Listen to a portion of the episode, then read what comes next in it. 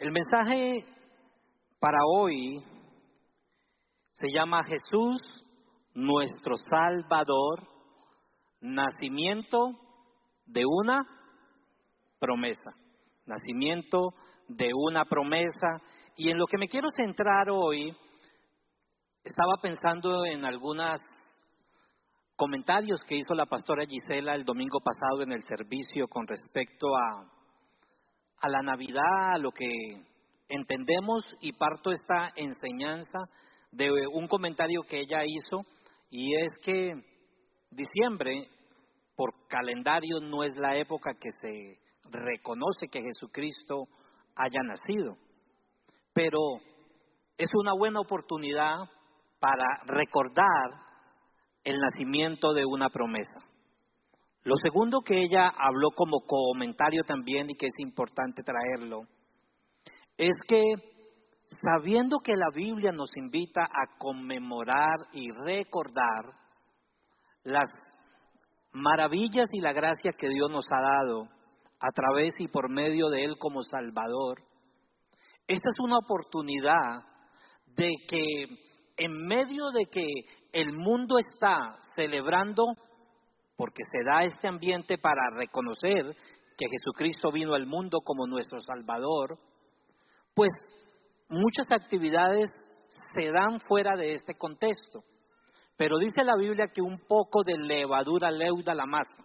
Entonces seamos la levadura que en medio del mundo universalmente, en los cinco continentes, en esta fecha, el pueblo creyente y de fe tiene la oportunidad de reconocer y recordar, no solamente como fecha, sino día a día, recordar el nacimiento de una promesa. Y leyendo la novena bíblica que la iglesia ofrece a los miembros de la familia de la fe, el corazón con el que fue escrito por los padres de nuestra pastora Marcela y la pastora Lulo que está aquí, era que todos pudiéramos reconocer el misterio y el milagro de la encarnación. Y de eso voy a estar hablando hoy. El nacimiento de una promesa es reconocer el misterio de la encarnación. ¿Y qué es el misterio de la, de la encarnación?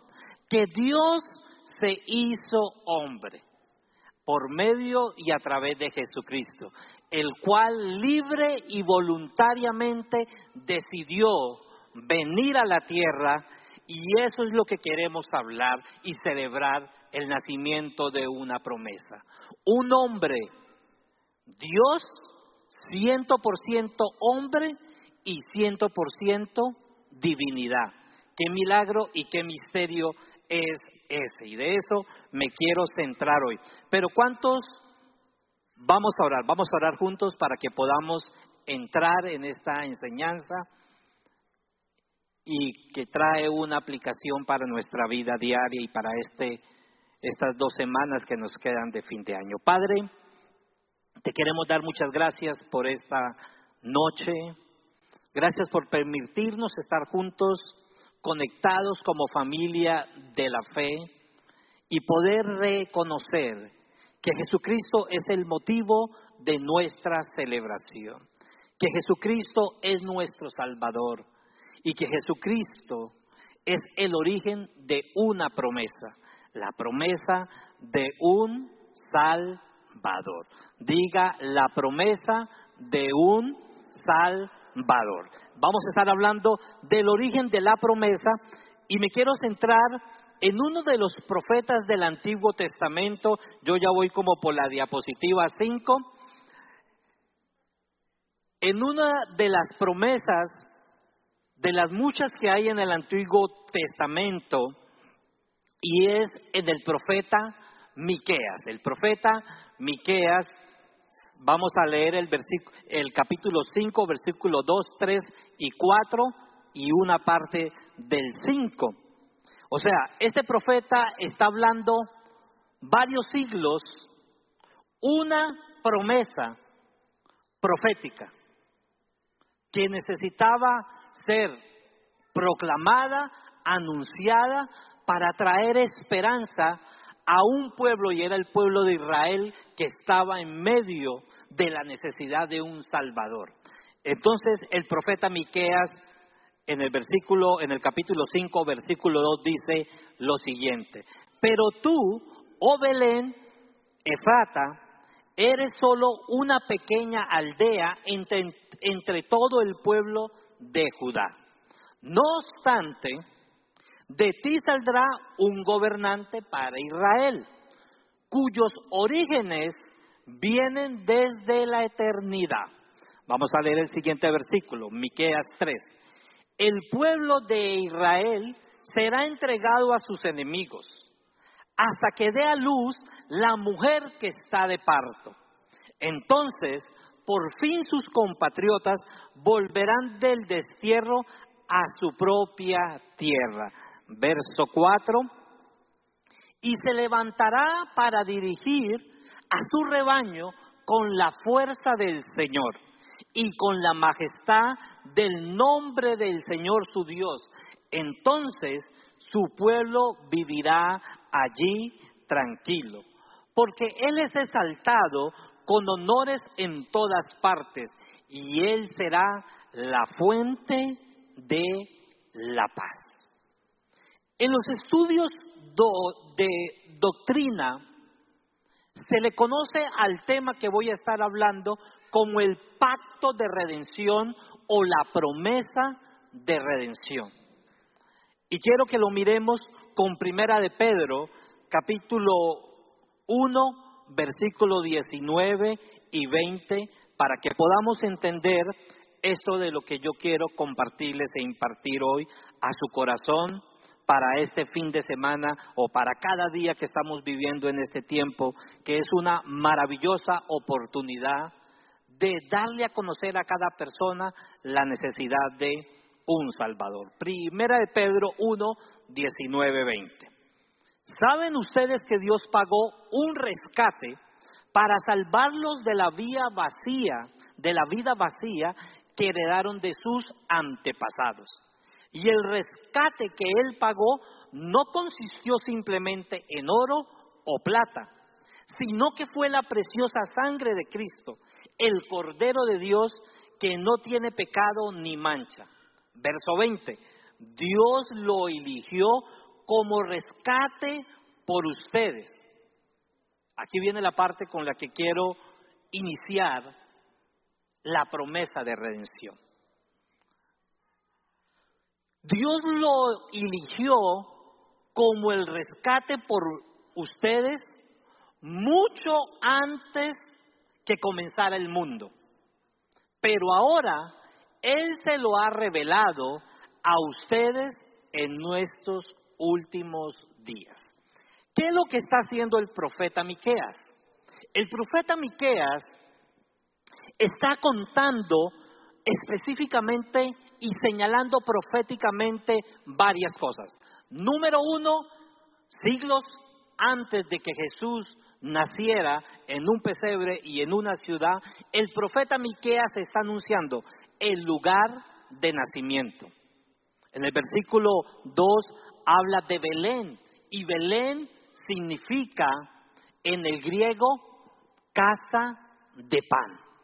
Y lo que el profeta estaba diciendo, en Belén van a ser el pan de vida. Belén será la fuente, el lugar geográfico que Dios escogió para venir y ser el pan de vida. Jesús es el pan de vida. Lo segundo que él está diciendo es el origen. ¿En dónde es el origen de esta promesa?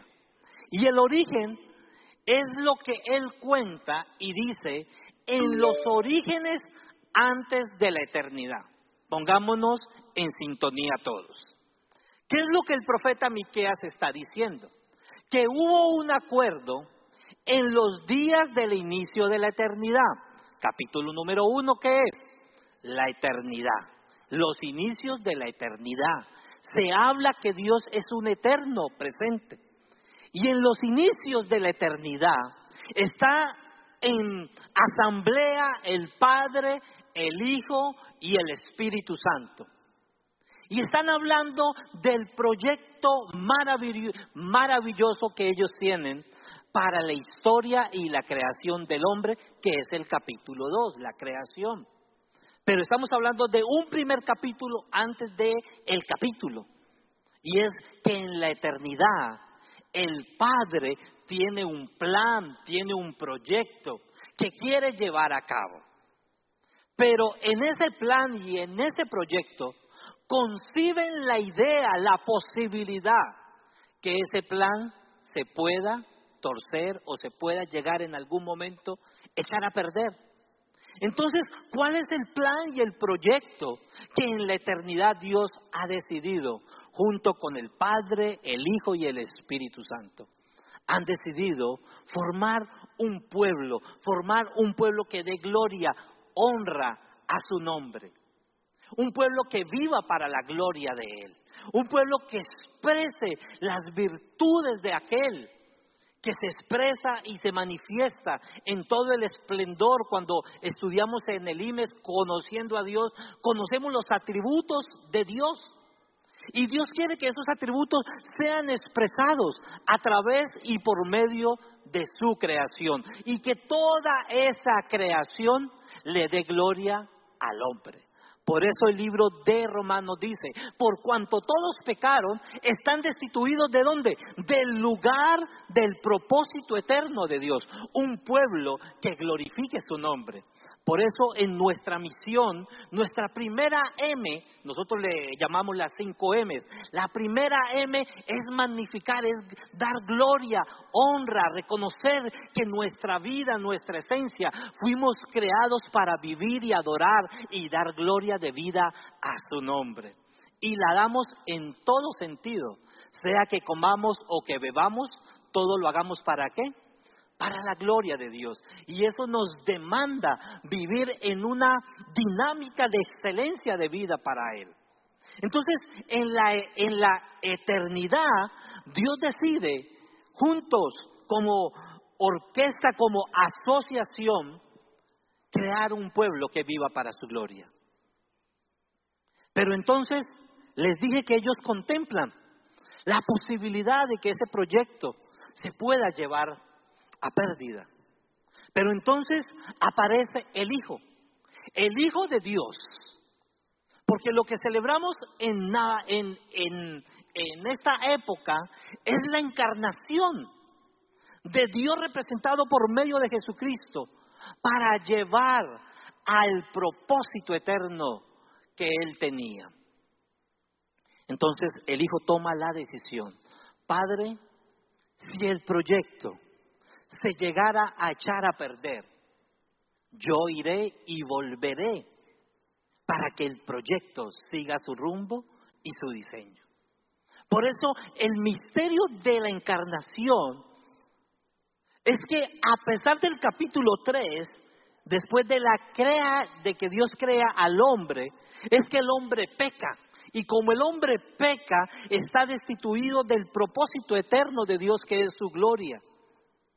Y como el hombre está destituido, necesita un plan para volverlo a encauzar a su propósito. Y es la necesidad de un Salvador. Por eso desde la eternidad, dice Primera de Pedro 1, 19 y 20, el Cordero que fue inmolado antes de la fundación del mundo antes de que se creara el mundo, antes de que se crearan los cielos, la tierra, los animales, el Padre por medio de su Hijo, porque aquí empieza la acción misional de encarnación. El Padre envía, el Hijo es el enviado. Y el, y el Espíritu Santo es el que acompaña a Jesús. Y es la promesa que se nos ha dado. Una vez Jesús muere y resucita. Él prometió el Espíritu Santo, ahora se lo quiero mostrar. Entonces, celebrar este tiempo, darnos la oportunidad, es reconocer la promesa o el pacto de redención que Jesucristo se había propuesto desde antes de la creación del mundo. El propósito de la muerte de Jesucristo es la muerte del Cordero de Dios, que decide venir, despojarse. Y esa es la pregunta que yo quiero que nos hagamos. ¿Cuándo fue la encarnación de nuestro Salvador? Escenario número uno que ya les he planteado. En los días de inicio de la eternidad, la Trinidad se ha puesto de acuerdo, porque hay un plan y hay un propósito. Y eso nos debe traer esperanza, consuelo, ánimo, que vivimos en medio de tiempos proféticos que nos traen esperanza y que al final de cuentas, pase lo que pase, Dios cumplirá su plan. El libro de la palabra de Él, la Biblia dice que Dios anuncia el final desde el comienzo.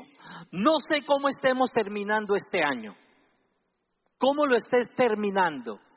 De pronto puede ser turbio, de pronto estás viviendo un momento no cómodo, pero aunque el final de este año hay un mayor final en el plan y en el propósito eterno de Dios y Dios lo quiere llevar a cumplimiento y eso nos da esperanza, eso nos da el ancla de la fe para seguir avanzando paso a paso. Entonces, ¿cuándo fue encarnado nuestro Salvador? Ya se pusieron de acuerdo. Ahora necesitaban una acción para que si en la caída Dios empieza a dar unas promesas, en la caída, en Génesis 3.15, cuando usted lea Génesis 3.15, empieza a hablar de la primera promesa profética que Dios, una, una vez Adán y Eva pecan, viene la primera promesa de un Salvador. Después se la entrega a quién? A Abraham. Abraham, en ti serán benditas todas las familias, a través de la simiente, a través de la simiente de la mujer de Eva, Dios iba a hacer una obra milagrosa y le da una promesa a dos personajes en la Biblia. Uno es Abraham. Por eso cuando usted lee los cinco primeros, los cuatro primeros libros de la Biblia, usted va a encontrar en la línea de descendencia, usted encuentra a Abraham y a David. Porque Dios había prometido que Él iba a traer un Salvador, un Redentor, alguien que iba a rescatar al mundo de su condición para encauzarlo a su propósito eterno. Lo iba a hacer, lo prometió en el huerto de El Edén en Génesis 3.15, pero también se lo prometió a Abraham que a través de su descendencia iba a venir alguien que iba a bendecir las familias de la tierra. Pero también se lo prometió a quién? A David, que en el trono de David se iba a sentar un rey y su reino sería eterno. Pero resulta que esa promesa no inicia ni en el Edén, ni continúa en, en Abraham, ni continúa en David, ni todos los profetas. ¿Inicia en dónde? En la eternidad. En la eternidad se han puesto de acuerdo que si el plan se iba a torcer, Jesús vendría 100% hombre y 100% divinidad. ¡Qué misterio! Dios es el Dios que viene a venir a nuestro rescate en la humanidad. Y necesitaba una acción. Vamos a mirar cómo se encarna nuestro Señor Salvador y qué podemos aprender. Miremos Filipenses 2 del 5 al 7. Aunque era Dios, no consideró que el ser igual a Dios. ¿De quién está hablando? De Jesucristo, de Jesús. ¿Jesús qué era? Dios. No consideró ser igual a Dios. Fuera algo a lo cual aferrarse. En cambio, renunció a sus privilegios divinos, adoptó la humilde posición de un esclavo, en otras versiones dice de un siervo, y nació como un ser humano cuando apareció en forma de hombre. Con este texto, ¿qué es lo que quiero? Que quede encarnado en su corazón. Dios, ciento por ciento hombre, pero ciento por ciento Dios. Porque el reconocer en este tiempo es que toda persona necesita reconocer la necesidad de un Salvador. Pero ese Salvador debería venir en una línea, ciento por ciento libre de pecado, para poder redimir, rescatar al hombre y poderlo encauzar en su plan que el Padre tenía para con su creación. Entonces, ¿qué es lo que estamos hablando? ¿Dónde fue encarnado? ¿Dónde inicia? En los primeros días de la eternidad. El Hijo toma la actitud, la condición de Dios siendo Dios, y aquí está como la enseñanza para darla como método evangelístico. El Dios que está arriba decide bajar a la condición del hombre. Y el problema de la caída, ¿cuál es? Que el hombre que está abajo decide en su corazón, en su altivez y en su orgullo, quererse levantar como Dios. La raíz de la caída es esa, la altivez de la rebelión. Que el hombre quiere estar arriba. Pero Dios en su condición siendo Dios, se pone en la condición de obediencia para podernos llevar a través de su obra de encarnación, de nacimiento de una virgen, podernos llevar de nuevo a la posición original por medio de la obediencia absoluta de quién? De Jesucristo. Se despoja. Qué maravilla, ¿no? el Dios que es Dios se baja de sus privilegios, camina al lugar del hombre para poder en obediencia absoluta llevar al hombre de nuevo al plan y a la intención original de Dios.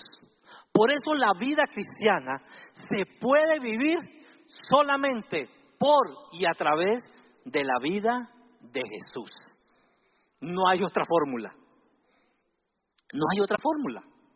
Jesús que es el hombre, ciento por ciento hombre, que se hace carne, que sufrió tentaciones, pasiones, emociones, todo lo que usted puede llegar a estar sintiendo humanamente. Dice la Biblia en Hebreos que tenemos un sumo sacerdote que padeció todas nuestras mismas condiciones humanas, pero que nunca pecó.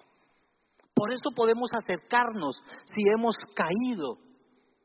Podemos acercarnos al aquel que fue encarnado y que nos puede entender en nuestras condiciones, en nuestras emociones, en nuestras crisis, en nuestro luto que puedes estar viviendo en este tiempo.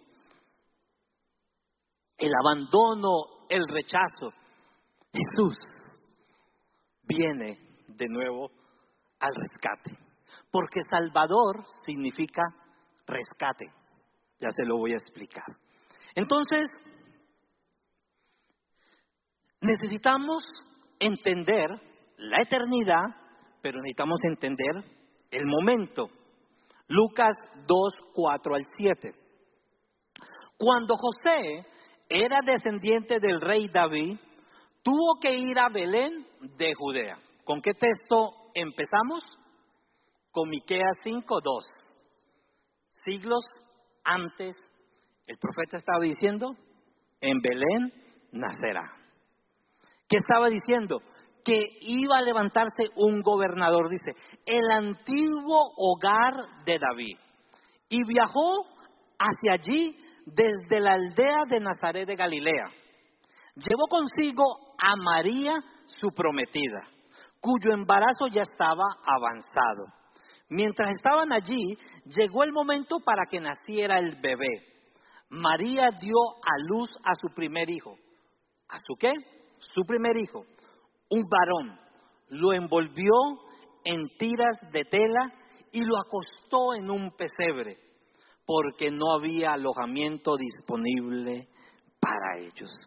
Entonces, la encarnación de Dios por medio y a través de Jesucristo, para convertirse en nuestro Salvador, para convertirse en nuestro Señor, en el gobernante de nuestro corazón. Porque ahora Jesús lo celebramos como aquel que nació en un pesebre en condición de humildad. Pero ahora Jesús necesita un sitio en donde nacer. ¿Y sabe cuál es ese lugar? Nuestro corazón. El lugar, el pesebre ahora se llama el corazón del hombre. El corazón del hombre es el lugar donde Jesús quiere habitar. Dice Romanos, por la fe habite Cristo en qué? En nuestros corazones. Por eso es un excelente regalo el corazón del creyente, el lugar donde inicia la transformación, el lugar donde inicia el retornar, el retornar de nuevo al plan y al propósito de Dios intencional. Entonces la encarnación es reconocer que Cristo existió siempre como Dios, que Cristo es igual a Dios porque Él es Dios. Aunque es Dios, se hizo hombre para cumplir el, plan divino del Padre, que renuncia voluntariamente a sus derechos y privilegios por amor del Padre. Cristo muere en la cruz por nuestros pecados. Cristo, hay un curso que damos en nuestro instituto ministerial IMES y es la realidad de nuestra redención en Cristo. Si no lo has hecho, prográmate para el próximo año iniciar la capacitación, la formación bíblica con aplicación a la vida diaria. Porque necesitamos reconocer la obra y el sacrificio de Cristo en la cruz todos los requerimientos que se necesitaba, que Cristo debía cumplir para hacer la justicia del Padre para con nosotros, la cual merecíamos por el pecado la muerte. Pero Él se hace disponible como Salvador. Cristo, Dios lo glorificó por su obediencia. El camino de la obediencia lo elevó a la posición original. ¿Cuál fue la posición? En la eternidad estaba con todos los atributos. Pero decide venir el camino del sufrimiento para poder rescatar al hombre a través de su obra, de su muerte y su resurrección. Pero ese camino de sufrimiento que fue la obediencia, lo retornó de nuevo al lugar el cual está allí. Dice, y lo elevó a la posición original, a la diestra del Padre, donde reina como nuestro Señor y nuestro juez. ¿Qué era lo que Dios le había prometido al rey David? que se levantaría dentro del trono de David un gobernante, un rey. Pero Jesús viene a ser el rey.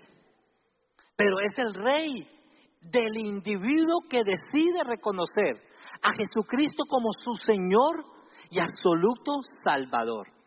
Y se necesita la actitud de la fe y el arrepentimiento para poder ya hoy encarnarse Jesucristo en el corazón del hombre. Y eso es lo que se llama nacer de nuevo. Nacer de nuevo. Nacer de nuevo es cuando la palabra y el espíritu, lo que le sucedió a la Virgen María, el poder vendrá de lo alto y te cubrirá. La palabra y el espíritu, la palabra y el espíritu es el poder de engendrar la vida del Mesías en el vientre de María, la vida milagrosa y poderosa. Por eso la necesidad que todos podamos conectar a otros.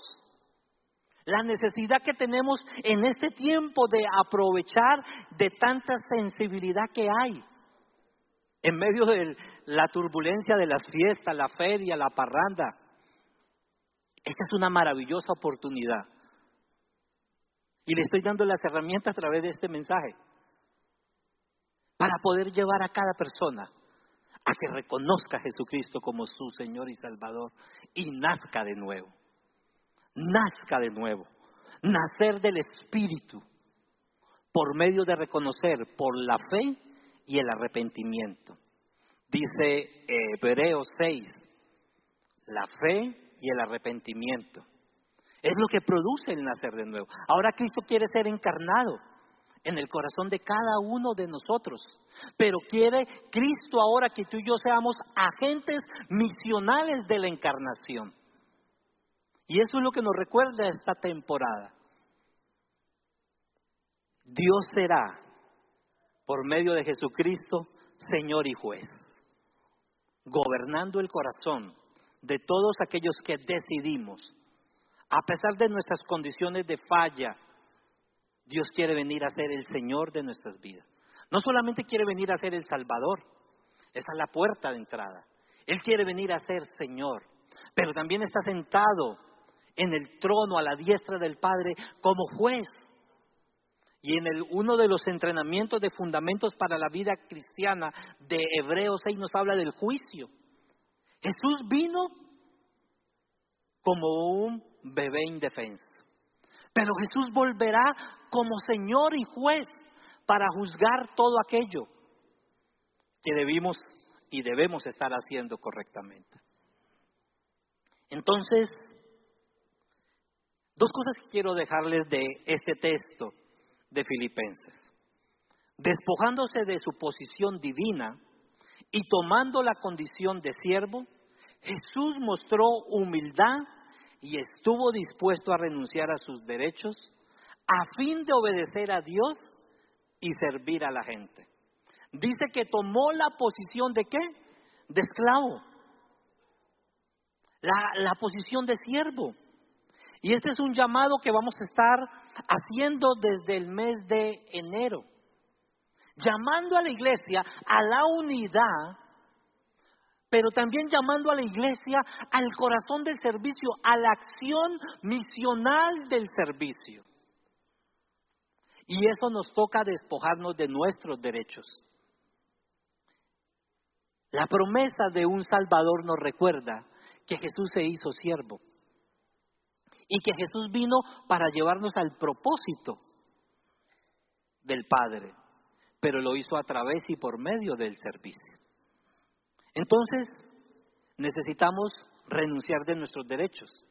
Nos gustaría que tuviéramos una iglesia cada vez más efervesciente, sirviendo apasionadamente, ferviente sirviendo al Señor. ¿Cómo es renunciar a los derechos para poder servir dentro de la familia de la fe? ¿Sabías tú que el día domingo nos reunimos el equipo de servidores a las 8 de la mañana? ¿Cómo poder encarnar a Jesús como servidor? Sirviendo en algunas áreas de servicio en nuestra iglesia. Sirviéndonos como comunidad, como familia de la fe. ¿Cómo encarnar este mensaje? Sirviéndonos y renunciando a, a nuestros derechos. ¿Cuáles derechos nos tocaría si yo quiero llegar a servir en cualquier área de la iglesia? Me va a tocar levantarme temprano. Me va a tocar alistar las cosas poder llegar a servirnos y tener la, actitud de poder estar recibiendo a los niños, preparando el café, dando la bienvenida. ¿Cierto? El equipo de servidores este año en unidad vamos a crecer porque vamos a encarnar a Jesús y su obra de servicio. ¿Cuántos dicen amén? Los que están en YouTube, denme un like. La condición de servicio. Otro, Jesús como hombre estuvo sujeto a las limitaciones humanas para que podamos tenerle como modelo y referente de nuestras vidas. Jesús ciento por ciento hombre sabe nuestras luchas y nuestras batallas. Y podemos venir en medio de cómo estemos terminando el año con la batería al 40, al 30, al 50, o como en la gracia de Dios te lo haya permitido terminar este año de tu nivel espiritual, tenemos el modelo. Jesús es el modelo por el cual podemos acercarnos libres y confiadamente. En medio de nuestras fallas y en medio de nuestras necesidades, Él nos entiende. Jesús nos entiende. Jesús entiende la pérdida de tu esposo. Jesús entiende tu necesidad, mujer. Jesús entiende el vacío que puedes sentir. Jesús entiende el momento que estés viviendo en este momento de economía, porque Él fue un hombre y nos podemos acercar confiadamente a su trono, porque Él fue ciento por ciento hombre. ¿Para qué se encarnó el Hijo de Dios en, en hombre? ¿Para qué se encarnó? Estoy terminando el mensaje. Jesús tenía el sentido de misión y propósito. En estos últimos 15 días he estado leyendo el Evangelio de Lucas y he estado, como saben, el Evangelio de Lucas fue escrito por el médico misionero Lucas. Escribió el libro de Lucas y el libro de Hechos. Pero el corazón del Evangelio de Lucas es mostrar el sentido de misión y de propósito. Y está en Lucas 19:10. Pues el Hijo del Hombre vino a buscar y a salvar a los que estaban perdidos. Lucas no era un judío, era un griego, un gentil. Pero cuando usted lee el Evangelio de Lucas, los 24 capítulos, usted se encuentra los capítulos de Dios queriendo acercarse a diferentes tipos de personas para salvarle y rescatarle. El libro de Lucas nos muestra a Jesús como nuestro Salvador. La palabra Salvador significa Jesús. Jesús es nuestro Salvador. Pero la palabra Salvador tiene dos contextos. En el Antiguo Testamento es la palabra rescatista. El año que estamos terminando y que vamos a, estar iniciando, nos vamos a poner la misión de la operación rescate. Diga operación rescate. ¿Cuánto les gusta ver esa película donde están hombres o los guardianes de la bahía, esos hombres todos simpáticos, sí, esos que usted, esos que usted quisiera que estar ahogándose para que venga a rescatarlo? O esos grupos con sus metralletas que tienen una operación de rescate. La operación rescate es algo que necesitamos estar conscientes cada día. En el Antiguo Testamento Salvador es rescatista, pero en el Nuevo Testamento la misma palabra para sanidad, salvación y libertad es la misma palabra que significa soso. Diga soso. Soso. Sanidad, salvación y libertad. Lucas 4, 19 dice, el Espíritu de Dios está sobre mí, por lo cuanto me ha ungido para sanar a los, para proclamar las buenas nuevas, a los que están abatidos, para sanar a los quebrantados de corazón, para liberar a los que están cautivos por la opresión del enemigo. Entonces, el Evangelio de Lucas nos muestra dos herramientas fundamentales. El sentido de misión que todo mundo necesita de un Salvador. Y nos muestra la investidura del poder del Espíritu Santo. Porque en los inicios de los primeros días de la eternidad, hay un acuerdo, hubo un acuerdo entre el Padre, el Hijo y el Espíritu Santo. Ok, el Hijo dijo, yo voy. pero el Espíritu Santo dijo, yo te acompaño. Por eso cuando Jesús muere y resucita y antes de que ascienda al cielo nos da una promesa y es la promesa del Espíritu Santo. Él prometió que estaría con nosotros. La misión encarnada viene ahora a ser continuada por y a través de la obra y la persona del Espíritu Santo. Y el Espíritu Santo empieza a hacer su obra, primero cuando nacemos de nuevo, diga, dentro de mí, nacer de nuevo. El pesebre ahora es el corazón, pero también necesita sobre nosotros. Todos necesitamos recibir el revestimiento del poder y la manifestación del poder de la vida del Espíritu Santo, que es lo que se llama el bautismo del Espíritu Santo. Y cuando viene el bautismo es una experiencia que todos como iglesia debemos estar viviendo, anhelando, buscando. Ahora que el Espíritu Santo encuentre un lugar donde reposar, donde habitar, naciendo de nuevo, pero siendo llenados sobre nosotros.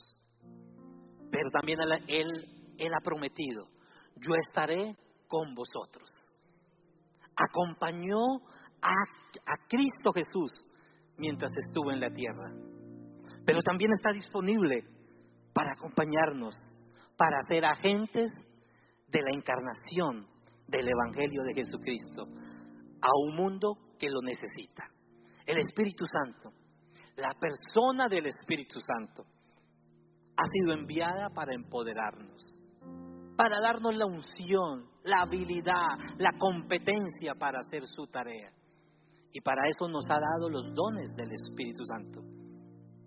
Uno de los cursos maravillosos es los nueve dones del Espíritu Santo, los cinco ministerios.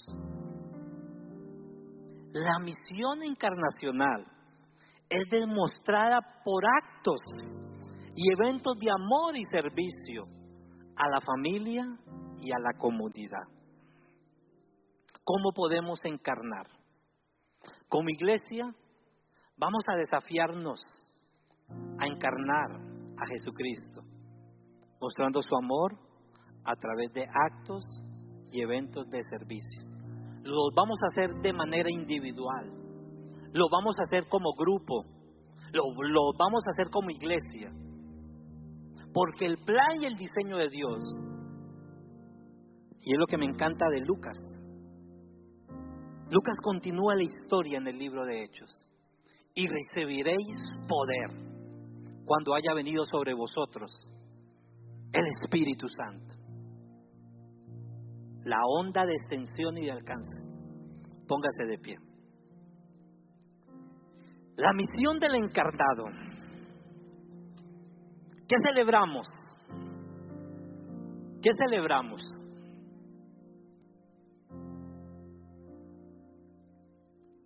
el nacimiento de una promesa.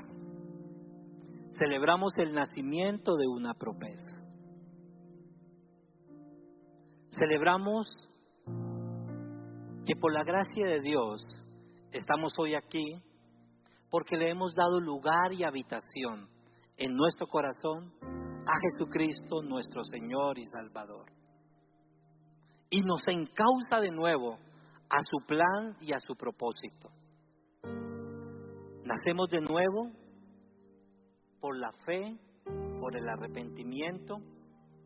Y esa es la invitación que quiero hacer a los que nos visitan o están aquí hoy. Y hoy han comprendido que Jesucristo se encarnó, descendió y ahora está sentado a la diestra del Padre. Y nos ha dado la promesa del Espíritu Santo, que es el que nos convence de pecado, de justicia y de juicio. Jesús nuestro Salvador nos rescata de la muerte. Yo me hice una pregunta hoy en la tarde y ayer. ¿Cuántos amigos míos habían muerto en este año? ¿O cuántas personas cercanas a ti han muerto? Y me hice la segunda pregunta. Si muriera el próximo año, ¿dónde me gustaría estar? Porque la paga del pecado es la muerte. Es la muerte espiritual y es la muerte física. Y es verdad. Está la vida o la muerte. Jesús es el que nos rescata. Así de sencillo es. O del infierno, crudo. Nos rescata del infierno cuando reconozco a Jesucristo como mi Señor y Salvador. O me rescata de donde estoy, de tinieblas, y me lleva a su luz admirable. Me retorna a su propósito y a su plan. Si tú deseas hoy hacer esta decisión de fe, cierra tus ojos y ora conmigo. Y repite conmigo, Señor Jesús, reconozco que tú eres el Hijo de Dios, que fuiste inmolado antes de la creación del mundo y que viniste a la tierra para rescatarme. Yo, yo tenía que pagar por mi pecado, pero tú fuiste la justicia del Padre para mí. Lo que yo merecía, Jesucristo lo llevó en la cruz. Te reconozco como mi Señor, pero te reconozco como mi Salvador. Reconozco tu plan amoroso para mi vida. Espíritu Santo, hoy tomo la decisión de reconocer a Jesús. Hazme nacer de nuevo. Empieza a habitar en este pesebre que es mi corazón. Te reconozco como mi Señor y Salvador. Tú eres mi pan de vida. Tú eres el pan, la casa de pan, Belén. Tú eres el pan que descendió del cielo. Y ven hoy y sacia mis necesidades más profundas en mi corazón. Si has estado repitiendo conmigo esta oración, se llama oración de fe, oración de rendición, oración para nacer de nuevo, para que el Cristo se encarne. Levántame tu mano. ¿Quién la hizo? Si tú la has hecho, levántame la mano. Quiero que venga un momento. Si tú la has hecho, ven. Ven, sin miedo. Hola. Ven, si has levantado tu... A veces uno siente que va a llorar, Karina. Y está bien, puedes llorar.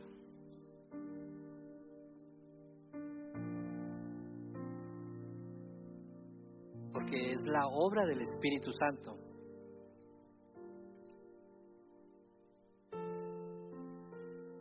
operando en tu corazón. En el libro de Lucas habla tres parábolas de la búsqueda de una moneda perdida. Habla del hijo pródigo que estaba perdido. Y el Señor te dice, yo te he venido a buscar. Yo te he venido a buscar. Y el Señor deja las 99 y va por una. Y ese es Dios hoy. A Él no le importa si son 100 o si son una. El Señor te ha venido a buscar. Él es la fuente de tu rescate.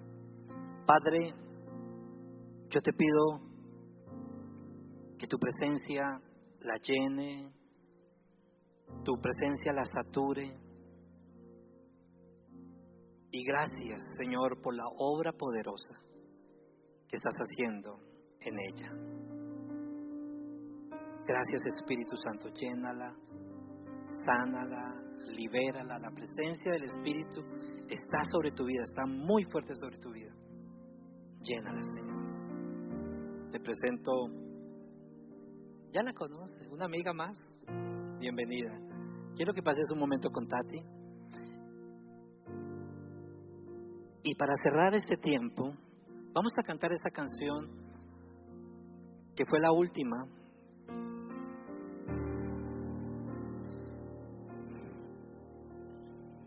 Alto y sublime. Quiero que usted haya entendido el corazón del mensaje hoy.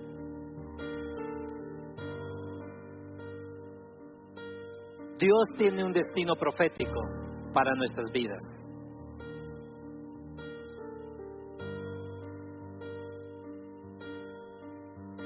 ¿Cómo te llamas tú? Tú, sí. Ajá. Juan, Dios tiene un destino profético. Antes de que, desde que tú nacieras, Dios ha tenido un plan. Y el Señor te dice, mi plan lo llevaré a cabo. Porque antes de que fueras engendrado, Dios ha trazado un plan para tu vida. Dios es el Dios de los planes y Él te anuncia el final desde el comienzo. Dios es tu roca y tu fuente. Y el 2024 será un año de ver la mano del Omnipotente. El Señor te dice, la mano del Omnipotente vendrá sobre ti y te cubrirá. Y el poder del Altísimo estará moviéndose sobre tu vida para nuevas cosas que Él ha destinado para tu vida. El Señor te dice, y con tremendas cosas yo te responderé. Con tremendas cosas, Juan.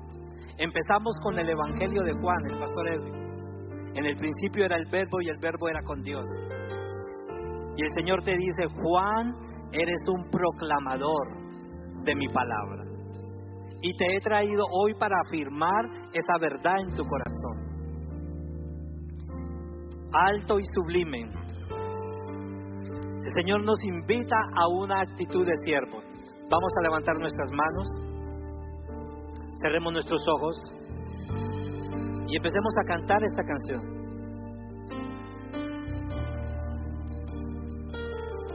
La actitud de siervo necesita la actitud de renuncia. Poder infinito es Salvador. Tenemos libertad, Él nos perdonó. Él es fiel. Gloria a nuestro Dios por amor. Él nos rescató, Salvador. Tenemos libertad, Él nos perdonó.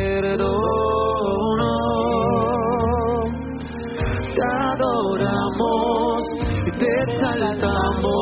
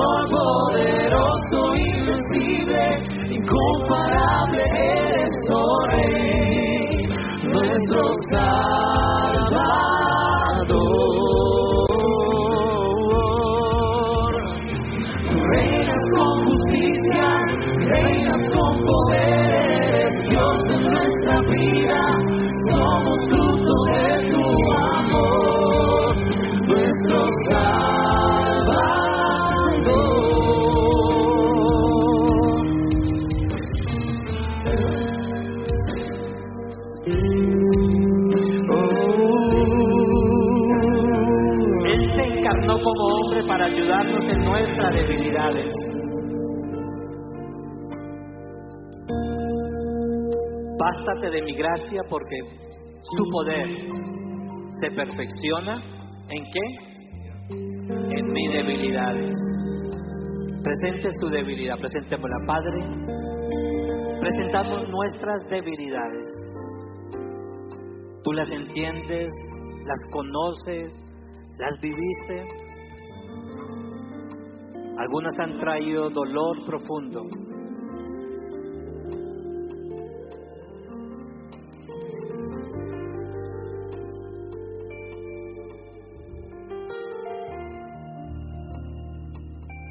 Señor, necesitamos tu gracia. Llénanos e invádenos de la gracia tuya, Señor. Ayúdanos, Señor. Ayúdanos en aquellos momentos que necesitamos. Espíritu Santo, te necesitamos a ti. Dile, Espíritu Santo, te necesito. Espíritu Santo, ven. Ven, Espíritu de Dios. Y sopla de nuevo en mi vida. Sopla de nuevo en mi corazón. Sopla. Ven, Espíritu de Dios. Ven, Espíritu de Dios. El enviado por el Padre. Ven. El Espíritu Santo, paséate con nosotros. Paséate con nosotros. Y si quieres ser lleno del Espíritu Santo, hoy es una buena oportunidad. Yo te pido que pases acá adelante. Y ven y recibe la llenura, la llenura del Espíritu Santo. Recibe la llenura. Ven, Espíritu Santo, llénanos. Llénanos, Espíritu Santo.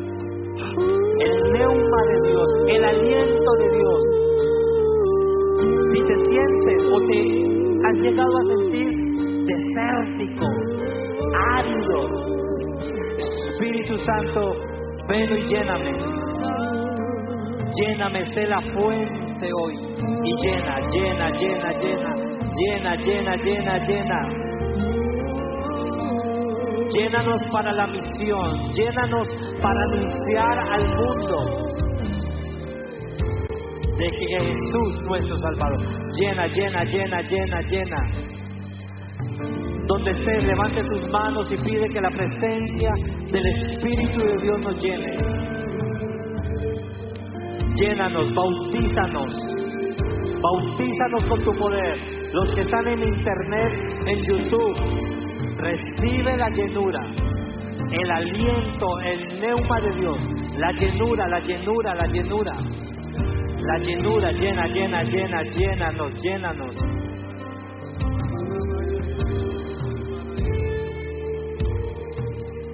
Llénanos.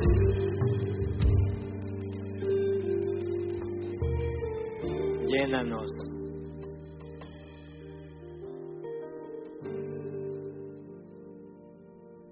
Necesitamos de un Salvador para que Él venga a gobernar nuestro corazón y retornemos al propósito intencional del Padre. Como iglesia y familia de la fe, les deseamos que estos días de compartir en familia, de viajar, que el Señor te lleve en bendición, que el Señor nos permita compartir el motivo y la razón de nuestra celebración. Jesucristo, el Hijo de Dios, que se encarnó para darnos salvación.